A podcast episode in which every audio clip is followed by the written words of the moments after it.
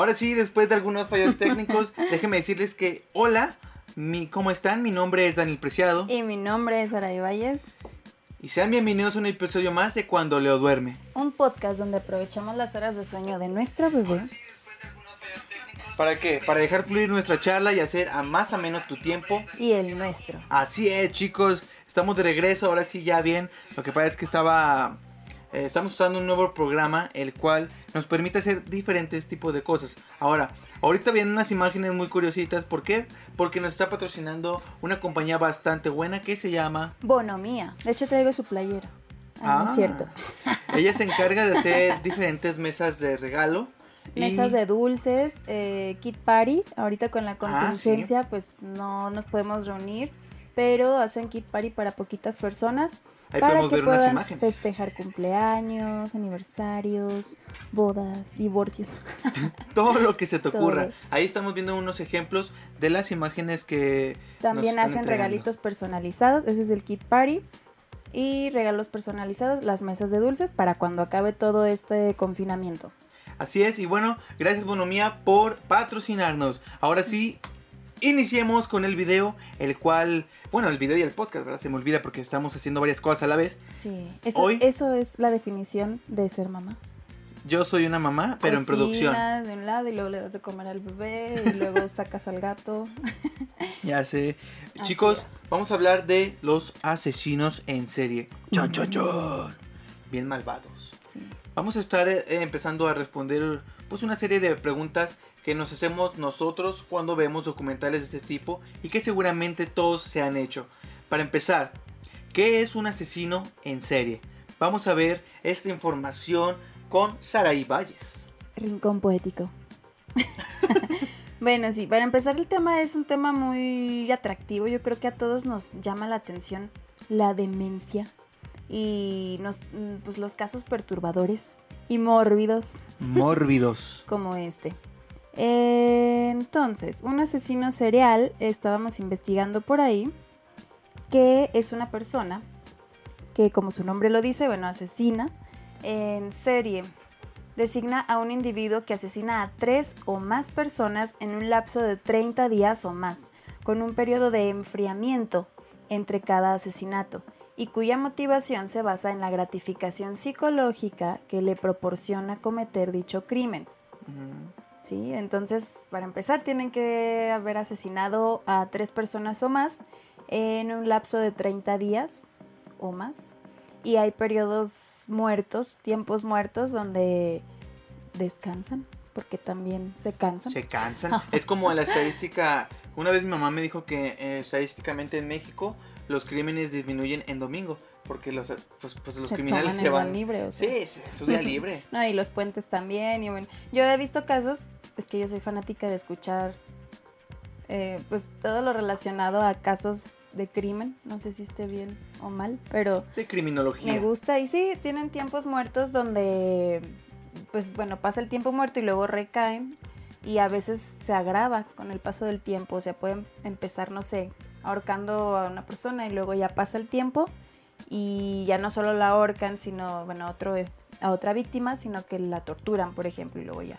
Y así se empieza a hacer cada vez más intenso esto de matar. Oye, pero yo me pregunto, ¿los asesinos en serie nacen? O sea, ¿nacen con esa naturaleza o se hacen? Sí, eso, eso es un dilema. Pero en la mayoría de los casos hemos visto, o bueno, lo que eh, me ha tocado escuchar con Sarai, que es por un trauma de la infancia, ¿verdad? O un golpe incluso en la sí, cabeza. Sí, son cosas que tienen en común, que tuvieron una infancia problemática, llena de abusos, eh, generalmente también problemas con mamá o con papá, principalmente he visto que con sus mamás, ya sea que las mamás los hicieran menos, los maltrataran o que dejaran que abusaran de ellos o que ellas abusaran física o verbalmente de sus hijos y pues ya sea que recreen que formen cierto rencor hacia las mujeres, hacia su mamá o al contrario como sentimientos ambiguos, o sea que al mismo tiempo que la adoran, que la idolatran y la tienen aquí como una diosa, pues también le guardan mucho rencor. Por todo lo que les hicieron, ¿no? De, de pequeños. Y bueno, no es solamente por el caso de las mamás, también pues padres problemáticos, este, en fin, infancias llenas de de violencia y abusos. ¿Y qué características puede tener un asesino en serie? Bueno, aquí tengo mi libreta. Ella tiene la información porque sí investigamos sobre el tema. Eh, pues son diferentes. Para empezar esa, ¿no? Su pasado problemático. Oscuro. Sí, um, porque generalmente, e- y eso ya nos da una señal o nos da una respuesta para decir que uno no nace siendo asesino, sino que tu entorno cultural te va formando. Pero al mismo tiempo sí hay ciertas tendencias genéticas. Es como cuando un- una persona que es, este, ¿cómo se dice? Alcohólica, el gusto lo puede heredar el hijo, ¿verdad? Es más, es propenso a heredarlo. Sí, sí, o sea, pues, igual que la diabetes, igual que otras cosas, pues también con asuntos psicológicos, mentales, ¿no? Y bueno, eh, los asesinos en serie, hay tres, tres señales de alerta cuando pues, se trata de niños, donde se puede detectar más o menos. No quiere decir que, ay, mi sobrinito hizo eso y va a ser un asesino en serie, pero sí son señales de alerta. Es más probable, ¿no? Tenemos palomitas patrocinados por nadie porque yo las compré. Sí, y agua, porque agua. acabamos de comer mucha pizza y Somos sanos. Y muy buena, ¿eh? Muy buena la pizza. No es para no es patrocinio. Ese sí no es patrocinio, pero Pepe's pizza muy rica. Ay, le pegué. Muy rica, ¿eh? En serio, está muy buena esa pizza. Continúa. ¿Cuáles son esos tres indicios para saber si esa persona pudiera convertirse en un asesino? Bueno, el primero es que les gusta quemar cosas por, por placer, los piromaníacos, ¿verdad? Ese es Ese es uno. cierto. La siguiente, que son crueles con los animales, ya sea que los maltraten, los golpeen o los maten, ya de plano que los maten, como hubo por ahí un tiempo videos de, de chavitos matando gatitos, por ejemplo, Ah, sí, sí. ahogándolos, Un documental. ¿verdad? Es un documental. También hay un documental que se llama, muy recomendado, lo recomiendo mucho, se llama No te metas con los gatos. Y eso, por ejemplo, eso entra dentro de las características, ¿no? Que inician con ciertas cositas pequeñas y lo van aumentando, ¿verdad? En Sí. violencia. Sí, sí, o sea, empiezan con eso porque pues es un ser vivo, le estás quitando la vida y estás usando tu poder sobre esa persona. Y ese poder o control que tienes sobre ese individuo, en este caso un animalito, pues te da placer. Entonces eh, se vuelve como adictivo y pues poco a poco lo van trasladando ahora a vidas humanas. Dios mío. Pues sí son varios indicadores, ¿no? Ah, falta uno. La eun- eune- no sé cómo se pronuncia. Pero es la incontinencia, aun cuando el niño ya tiene edad para controlar este, sus ganas de ir al baño, tienden a orinarse en la cama este pues reiteradas veces porque digo puede pasar un accidente incluso estando Sí, grandes Sí, claro. Tal vez a algunos les ha pasado no que sueñan y van al baño y oh, sorpresa Hiciste en tu cama, nene. y bueno no quiere decir que seas asesino en serie por eso Pero si es recurrente, sí, ¿no? Si es recurrente puede ser, es una señal de alerta de que algo Hay algo está que está pasando o algo está sucediendo con, con ese pequeñito o pequeñita. Oh, Dios mío. Yo quiero platicar desde mi experiencia docente que cuando, bueno, era cuando estaba en prácticas, pero de trabajo social, no fue de la normal. Tenía una alumna muy, muy, muy calladita y fíjate, es que en ese momento no me cayó el 20, ya hasta después que vas agarrando experiencia, pero era una niña súper callada, no hablaba con nadie, este, era muy tímida, muy retraída. Y en una ocasión los saqué a jugar, se pusieron en círculo los niños, así tratar, creo era el, el- mal. el juego este del calabaceado. Ajá. Y la niña, yo noté que se estaba poniendo nerviosa. Creo que le daba nervios que le fueran a, pues que la fueran a elegir. O sea, era muy, muy, muy penosa. Y Sí. total que llegó al punto en que se orinó y no dijo nada. Yo me di cuenta. O sea, los niños seguían en su onda, ¿no? Cuando juegan se les olvida el mundo, pero este, la niña se orinó y pues rápidamente, disimuladamente, este, la llevé con la maestra porque yo en ese O sea, entonces tú te era diste cuenta de inmediato. Sí, o sea, de por sí yo noté que estaba muy seria. Y uno siempre tiene que estar pendiente, ¿no? De, de todos los chiquillos. Y noté que sí se había orinado. Y yo creo que a muchos compañeros les, les ha de haber pasado por ahí. También otro niño de primer grado que se puso muy nervioso. Yo ni siquiera lo había regañado. Yo solamente había pedido la tarea. Lo pedí de buena manera. no vayan a Deme la tarea, perros. No, y tenía tantos nervios de que le fuera a decir a, a su mamá porque podría regañarlo. Oh, Entonces, detonante. situaciones así, eh, que ya luego te pones a pensar. Y, y pues sí, ser maestro te da como la oportunidad de detectar De salvar desde asesinos. entonces esos, esos casos. Sí, pues bueno, ahorita acabas de decir ese tipo, esas, esos, esas cosas, esas situaciones serían pues como detonantes, ¿no? Entonces en este caso un detonante para esa alumna que tuviste fue esa, que tenía nervios de que le tocara a ella. A otros asesinos es, por ejemplo, no sé, salir con una mujer cuando siempre su mamá le dijo, sabes que eres un perdedor, nunca vas a poder, sale con una mujer, lo rechaza y ¡pum! Ahí se activa un, un botón para matar. Sí, o sea, puede ser gente que tuvo toda una vida normal, entre comillas, que incluso se casó, tuvo hijos y bueno, todo lo que está socialmente mm, aceptado. Porque bueno, los tiempos cambian y ese es otro tema. Pero, mm, pues sí, normal, aparentemente, pero detrás de sí esconden toda una vida desastrosa y con un detonante se activa esa... Es el arma de asesino, ¿no? ajá. Eso de, te voy a matar. Esa, esa, sed de, de sangre. De sangre. Ah, ahorita vamos a hablar de una persona que por cierto le gustaba mucho. Así que con esto... La del que se hace sus batidos. Sí, ahorita, ahorita lo decimos. que por cierto, ya dejando en claro entonces qué es un asesino en serie, cuáles son sus características, etc. Vamos a pasar con cinco asesinos o unos de los cinco asesinos en serie más conocidos en la historia. Número uno. El número uno que vamos a, a escuchar, permítanme un momento, voy a, voy a usar mi programa bonito que, que instalé. Vamos a empezar con Gary Ridgway. Él, el que están viendo en pantalla, es Gary Ridgway. ¿Qué hacía este muchacho? Pues asesina, asesinaba personas. ¿Y cuántas asesinó? Muchas. Se estipula, o lo que se pudo comprobar legalmente, es que esa persona que venía en pantalla mató a 48 mujeres. Y tenía un coeficiente intelectual bastante grande. Era prácticamente un genio. Otra característica de los asesinos en serie. Porque no, no es una enchilame otra matar a, una persona. No cualquiera se libra de que lo cachen. Aunque, bueno, no, no todos son genios o tienen el coeficiente intelectual de genios. Muchos lo han tenido.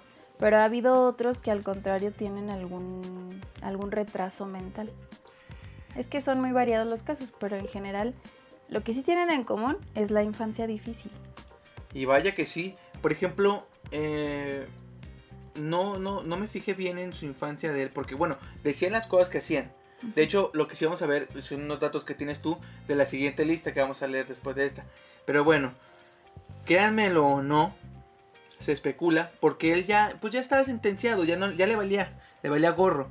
Él confesó en la cárcel que había asesinado a más de 80 mujeres. Eso es impresionante, O sea, imagínate. a él le, le imputaron 48. 48, pero confesó. Él que confesó en la más. cárcel, ajá, pero pues como no se podían comprobar, pero pues, o sea, ¿quién, ¿quién va a estar tan loco? A menos que fuera Ted Bundy. ¿Quién fuera tan loco para, para inventar esas, esas, pues, víctimas tan pobrecitas? Sí.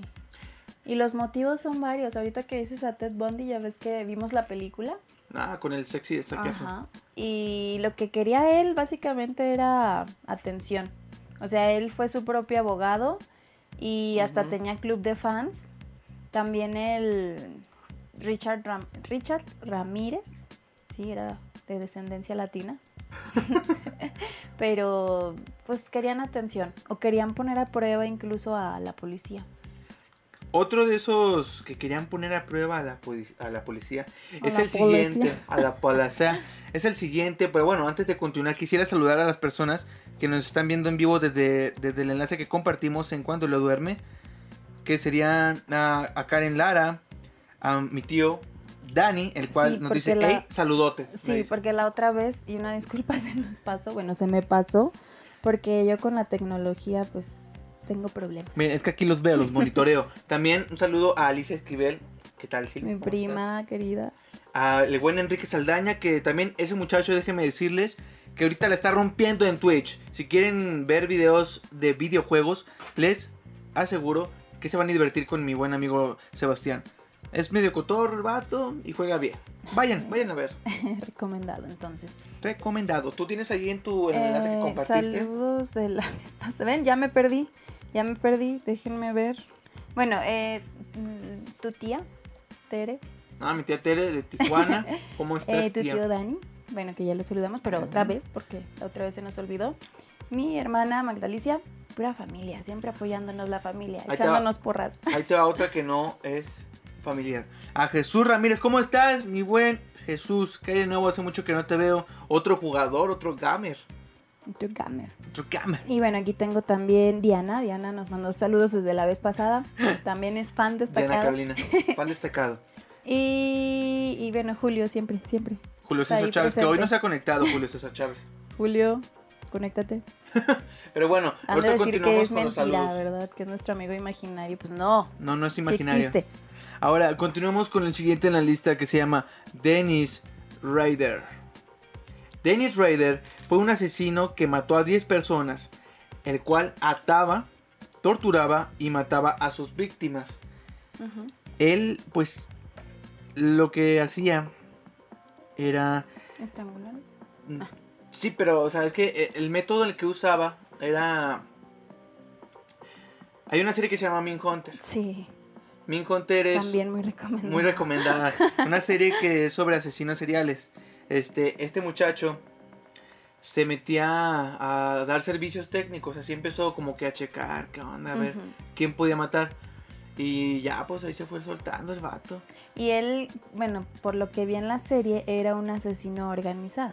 Organizado Planeaba- y muy cochino. Muy sucio, muy pervertido. Sí, muy Hay pervertido. una escena que, o sea, yo no sabía si asustarme o reír. Creo que me reí. Pero en la serie sale este personaje. eh, y bueno, está casado, es lo que les digo, tiene una vida entre comillas normal. Y total que su esposa escucha, como, llega a la casa, ¿verdad? Ay, sí. Y pues le habla, amor, pero pues no le escucha. Y está, se dirige al baño y está la puerta. Sí, es el baño o una habitación, ¿verdad? Es como un cuarto sucio, privado. Es el baño, ya me acuerdo porque no estaba muy amplio. Ay. Y pues se escucha como un golpeteo, pero está súper raro porque abre la puerta y lo encuentra él, o sea, está atado, se ató a sí mismo y trae una máscara de, pues de, de esas como muy femeninas. De hecho ahí hay una foto por en la O sea, foto no está él. O sea, se está masturbando, masturbando, mientras se ahorca. Como, Ajá, ¡ay, me, ajá, ah, me está ahorcando! Sí, se ató con una cuerda del cuello. Se está ahorcando sus dos cabezas. Entonces, es súper raro. Es súper raro. Es, no, yo quedé consternada con esa escena. Y pues sí, este tipo de locuras hacían los asesinos. Cosas normales Ah, en sí. asesinos seriales. Y miren, ahí se ve su, su hija, pobrecita. Estaba muy trastornado. Pero bueno, continuamos con el siguiente, el cual tiene cara de loco. Ese, ese vato sí tiene cara de locazo. Y aparte tiene un nombre así, pues, el Andrés, ¿no? Oye, esa fotito. Ah, bueno, ahorita la van a Ahorita van a ver la foto. El siguiente es Ay, Andrés Dios. Chikatilo. Ujú. Ese loquito que ven ahí que parece Sid de Toy Story. Un Se me asesino. figuró al de. El del silencio de los inocentes. Aníbal. Ah, Hannibal. No, de hecho, La mirada, vela. Se parece al. No, hay un actor que se parece a él. sí, sí, sí. Es, es el que sale en la de Birdman. Ah, pues sí. Él también no fue un asesino. Ah, no, no, no, no fue. Estoy confundiendo. No, no, él fue un actor. bueno, él, André Chikatilo, que era apodado como el carnicero de Rostov, asesinó a 52 mujeres y niñas. Niños, ¿quién se mete con los niños? No hay honor en los criminales. De entre 1978 y 1990, apuñalaba a sus víctimas hasta la muerte. O sea, estamos hablando de que este señor que vemos en pantalla asesinaba a mujeres y a niños hasta que se murieran, pero, o sea, puñalazos. Imagínate qué dolor. Sí, de por sí, yo me, me imagino que cuando uno le meten un agujazo de, de vacuna, duele. Imagínate un cuchillo de 10 centímetros o así. ¡Ay, qué feo! Oye, y por lo que dijiste de mil set- 1700 de nombre, es 1900. inmortal el hombre.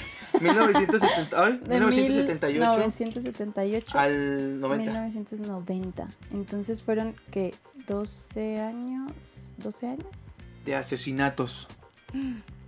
y un chorro de víctimas. Y, y lo que dices me recuerda que también una de las características de los asesinos en serie, aunque no de todos, porque había otros que hasta eran muy cariñosos con sus víctimas, este es que torturaban a sus víctimas o las violaban antes de asesinarlas. En el caso de la tortura, eh, lo hacen para quitar, despojar al ser humano de toda calidad humana, perdona, redundancia, y también para eh, quebrar su voluntad y así tener poder sobre esta persona, sentirse más grande que, que, ella. Que de hecho yo me fijé que el motivo por el cual terminaban matando a esas personas era para, para llegar al éxtasis sexual. Sí. O sea, para sí, terminar. Pues había varios motivos, pero sí era, estaba muy relacionado con el placer sexual. Freud tenía razón. Ese Freud era todo un loquillo. Continuemos entonces con el siguiente que es nada más y nada menos que Richard Trayton Chase. Ese loquito Ah, que ves ahí. sí, ah, es el- Saraí tiene una buena historia. Espera, es el, del, la- los- el de los licuados. Él, él hacía licuados muy bonitos, ahorita les contamos. Muy nutritivos. Muy nutritivos. Resulta que Richard Trayton, el apodado el vampiro de Sacramento, tomaba la sangre de sus víctimas y co- comía pedazos de su cuerpo. A eso vamos con el batido.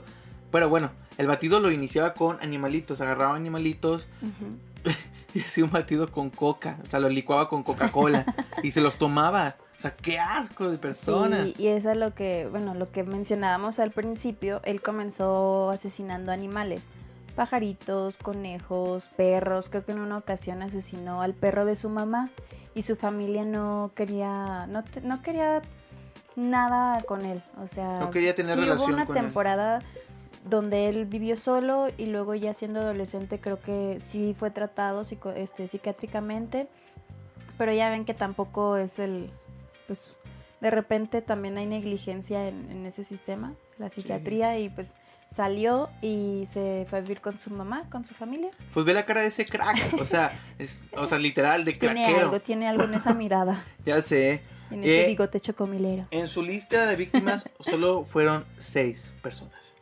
O sea, no, no estuvo tan canijo como los otros. Pero el hecho de que la comiera y se tomara la sangre. Y también se bañaba con la sangre. O sea, estaba loco el vato. Y aún así lo dejaron salir varias veces del psiquiátrico. Sí, sí, es que eh, los asesinos llegan a ser tan listos que estudian psiquiatría y contestan los test de tal manera que escriben lo que quieren escuchar los doctores y pues ya dan por hecho que están curados y los dejan. Y en este, bueno, lo que te platicaba es que regresó con su familia, pero pues estaban hartos de él, de hecho pues no le hacían mucho caso. En una ocasión ni siquiera lo, lo invitaron a la fiesta de Navidad y el punto, como la gota que derramó el vaso, fue que asesinó al perro de su mamá. Entonces ya Maldito. esto- estaba harta la mamá, pero creo que sí tuvo que ver su infancia. No me acuerdo bien, pero seguramente también estuvo llena de, de dificultades. Bueno, y para finalizar, este top de la- pues, los asesinos seriales más conocidos del, del mundo. Bueno, en el mundo más bien, vamos a terminar con Aileen Warners. O Ellie Warners, le dicen por ahí en los Méxicos. Ellie, ¿no? O Aileen. Ay, no sé. Bueno, esta muchacha la es la siguiente que vamos a ver en pantalla. Ella de hecho tiene una película. Para que no digan que las mujeres no hacen nada. Porque luego, por ser mujer, piensan también que somos víctimas. Y sí, generalmente en estos casos han sido mujeres las víctimas, pero también las mujeres, eh, hay mujeres asesinas. Y fíjate, esta mujer mató nada más y nada menos que a siete hombres. Los, eh, ella, uno de, de, tu- de- de- bueno, de, de las este, formas por las cuales ella se volvió asesina, ay me trae bien feo, fue que de niña fue muy abusada sexualmente. Inclusive tú me dijiste un dato curioso, ¿no? Mm, Sobre ella que ¿ya ella fue... Sí, eh, eh, ah, no. No, esa fue la mataviejitas. ¿La mata- Ahorita qué? vamos. ¿Qué? Ahorita vamos. Ahorita vamos a ella. Bueno, este, ella trabajaba como prostituta y mientras trabajaba es donde realizaba esos actos de violencia. Se justificaba diciendo que era atacada este, por ellos y los asesinaba. Pero realmente era una total y falsa mentira. Mentira. Bueno, quién sabe, ¿eh? yo de ella sí había escuchado. Y sí, fue a raíz de que de niña, o sea, hasta su abuelo abusó de ella. Todo el y mundo. quedó embarazada a los 14 años de un amigo de su abuelo. Ay, qué feo. Entonces era un señor grande con una chavita de 14 años Y aunque fuera de la misma edad, no importa, sigue siendo abuso. y este, y aparte, o sea, la familia lo permitió. Eso es lo peor, que, que, que uno como familia sea cómplice de estas atrocidades. Y, y no es para justificarla, como dices, es para explicar O para entenderla, ¿no? y entender por qué suceden estos asesinatos. ahora, ¿qué te parece si pasamos una lista, para mí, más interesante? Que serían los, bueno, yo solo escogí cinco, debe haber más seguramente, pero escogí cinco asesinos seriales de México. De la Ciudad de Producto México. Nacional. Producto nacional, hecho carne en casa. Iniciamos, iniciamos con el siguiente, que es el demonio de Catepec, que es más reciente él, ¿no? Sí, es más nuevo, hasta salió en la tele. Ahí ¿Es está. el demonio o el monstruo de Catepec? Es el monstruo de Catepec, ¿no? Bueno, El ah, le ponen varios apodos. ¿Sí? Lo que sí es que vean el, la fascinación ah, con la que se les expone, porque los apodos están súper de luchadores. Ya sé. El sádico, Fíjate. el coqueto. Bueno, eso El- parece. el Ese ese parece, parece un- rótulo de autobús de ruta. de hecho.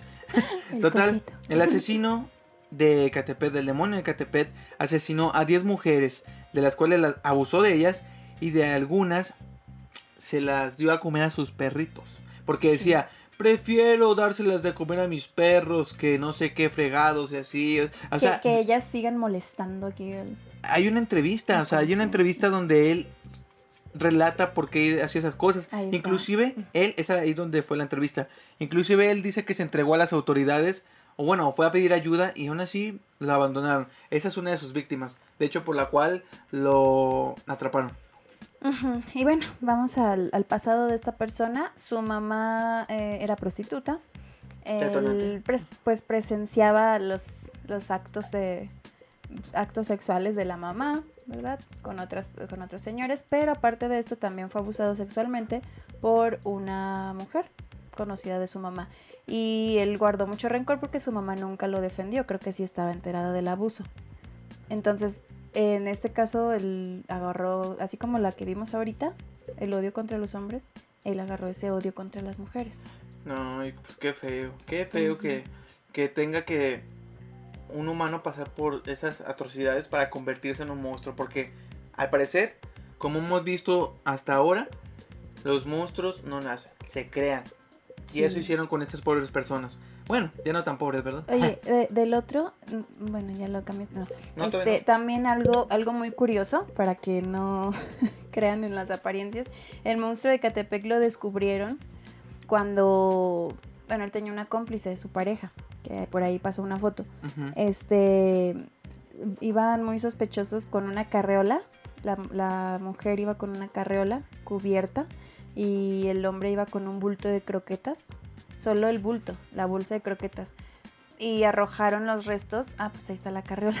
A un terreno, ¿verdad? A un terreno baldío. Entonces a alguien se le hizo sospechoso, avisaron a la policía y de ahí ya los descubrieron. Había restos humanos en esa bolsa, ¿no? Ajá, había un torso en la carreola.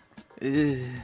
Y bueno, desmembraban los, los cuerpos y en fin, algo muy atroz. Atroz. Atroz como el siguiente personaje que vamos a ver a continuación. Déjenme comentarles que el siguiente asesino con nombre de luchador es nada más y nada menos que Juan Barraza. La... Ah, no, no es cierto. La es coqueta. César Armando Librado. La coqueta. El coqueto. El coqueta. Ay, qué coqueta mirada. Vamos a ver su cara. Es este malandro marihuano. es que sí se ve así como tumbado. Ahí fue cuando Sí. lo llevaron a los separos. Él abusó sexualmente de ocho mujeres, de las cuales mató a siete. Digo siete, ¿por qué? Porque la última no, o sea, la aventó a un, igual, a un, A un terreno. terreno. Como que en México nos encanta aventar que- las cosas a los terrenos. Pensando que estaba muerta. Y fue así como lo descubrieron por esa, esa última víctima. ¿Tienes alguna historia sobre él? Em, de él no conozco mucho de su pasado. De hecho, no lo conocía hasta que me dijiste. Pero sí vimos un video ahorita donde sale confesando todo. El coquete. Ah, está bien sí, feo, era está un fuerte. microbusero. Y total que el primer, fue el primer asesinato o el último, ¿verdad? El último, eh, una chava se subió a, su autobús a las 5 y me- cinco de la madrugada de la mañana y pues todavía estaba oscuro. Este, él le dijo que, que la esperara, que iba a poner gasolina, se detuvo Eh, dijo, sí, está bien, pero me, pu- a que le dijo que tomara otro autobús, ¿verdad? Que porque él iba a poner gasolina, algo así. Entonces la chava dijo, sí, está bien, solo que me podía dejar una cuadra más adelante porque está muy peligroso. Y pues, no sé, ahí cambió su percepción. Muchas veces los asesinos tienen estas ideas de que, oh, es una señal. Es una señal de que Pues de hecho le Dios, o sea, hasta ponen a Dios, al universo, me está dando eh, esta oportunidad, es que tengo que hacerlo. Pues de hecho él, como vimos, o como más bien relataste, pues le dio la oportunidad. Oye, ¿sabes qué? Si quieres toma otro autobús, yo me tengo que ir. Voy a poner gasolina. Sí, Y ella, "Mm, no, quiero morir. morir así, menos. Bueno, y no murió, porque ¿No es la que sobrevivió. Pero había otro, otro asesino que, ah, pues el que comía licuados, el que tomaba licuados. Sí. Eh, su modus operandi consistía para seleccionar a sus víctimas. En realidad eran muy variadas. Él se basaba en que abría una puerta y si tenía seguro, pues ya se iba. Pero si no tenía seguro, lo tomaba como una señal divina. Ah, quiero de entrar a matar. O sea, él debía estar ahí y tenía que hacerlo, tenía que matar. Entonces, pues sí están tocaditos de la cabeza. Sí. Ahora pasemos con otra asesina bastante famosa. Yo creo que ha sido hasta meme. Seguramente ha sido meme. Ella es la famosa Juana Barraza, con mejor conocida como la Mata Viejitas. Ella era una vendedora y luchadora que asesinó a ancianas y le robaba sus pertenencias. Obviamente, tiene sus razones, ¿verdad, Saraí? Sí. Habla porque Ah, perdón. Ahí estamos viendo cómo ella ahí se estaba como luchadora trabajando.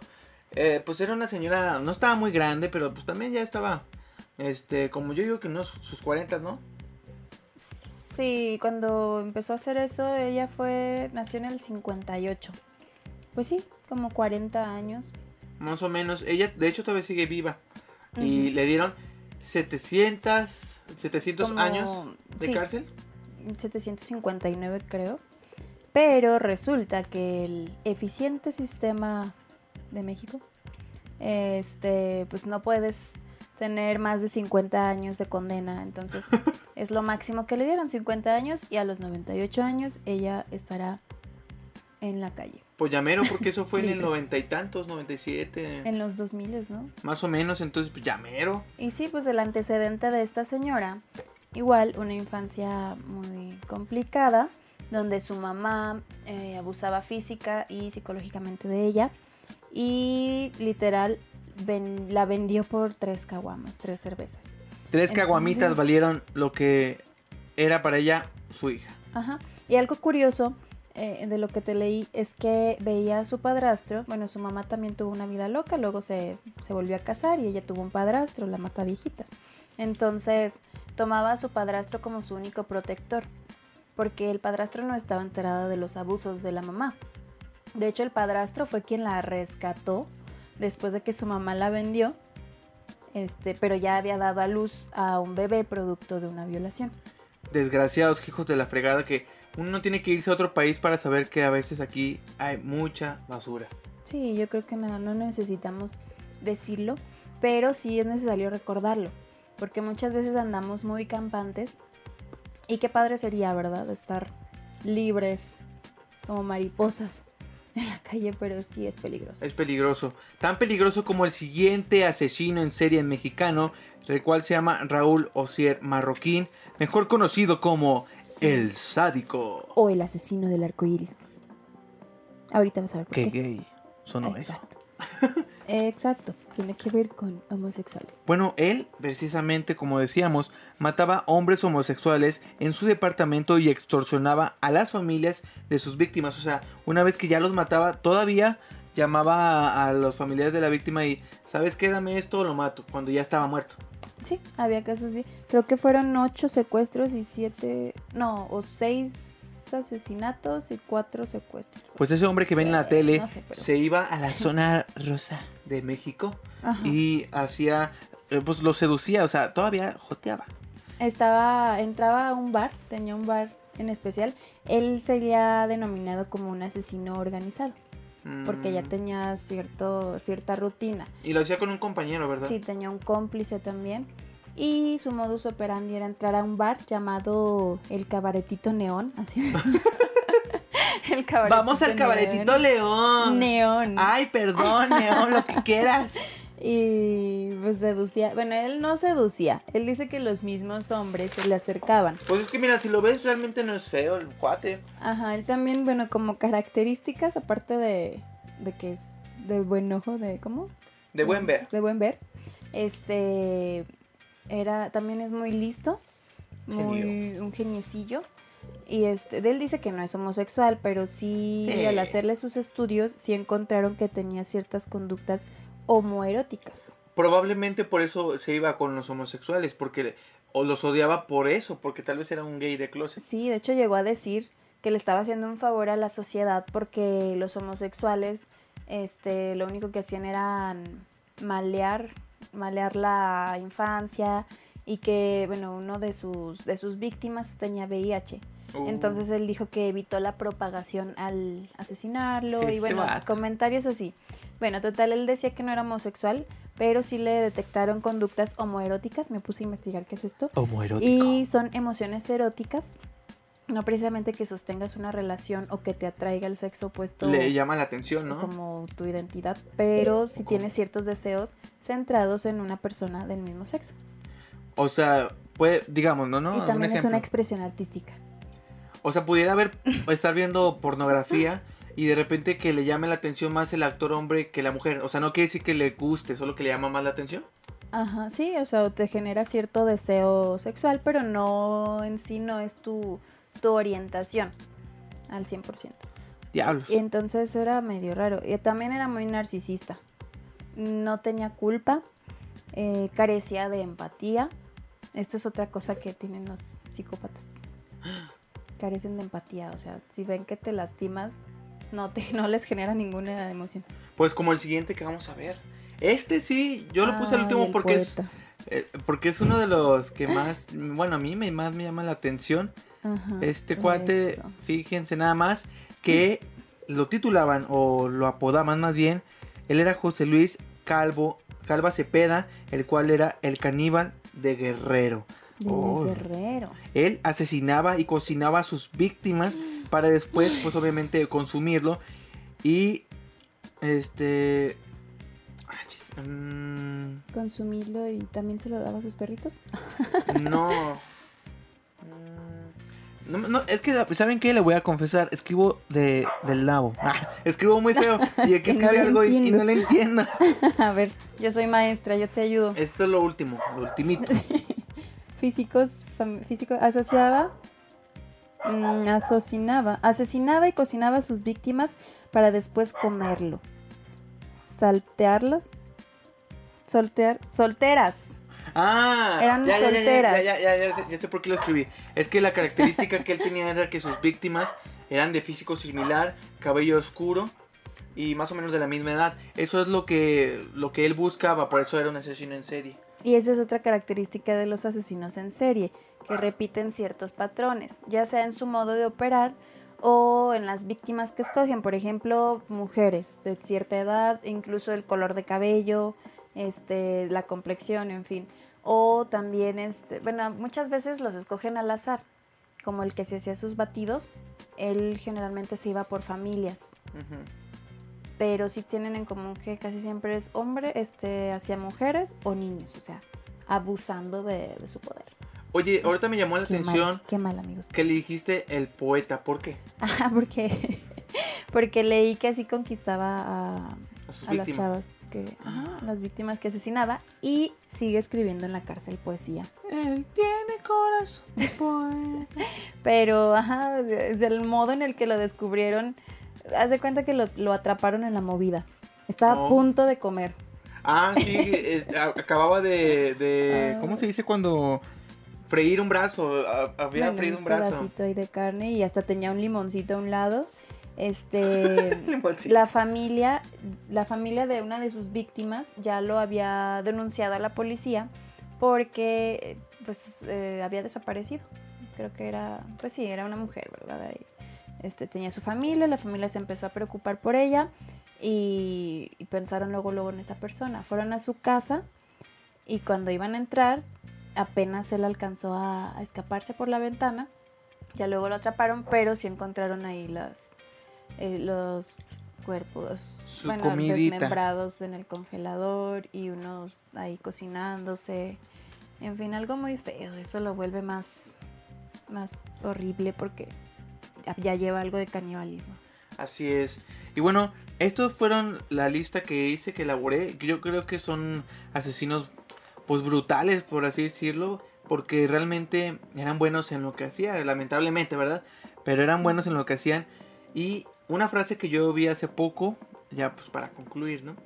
Fue que el asesino en serie que tú conoces es el que falló. Oh.